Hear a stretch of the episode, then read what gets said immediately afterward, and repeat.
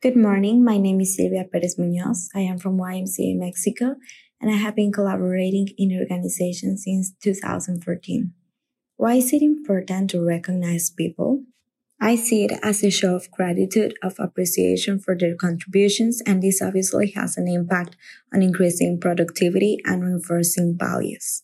Giving thanks, I see it as an attitude of gratitude towards the contributions made by small, medium, or large people. It is also said by researchers that it reduces stress, that it decreases depressive symptoms, and that it also increases productivity and somehow integrates all collaborators in the same objective. This is a translation from Spanish.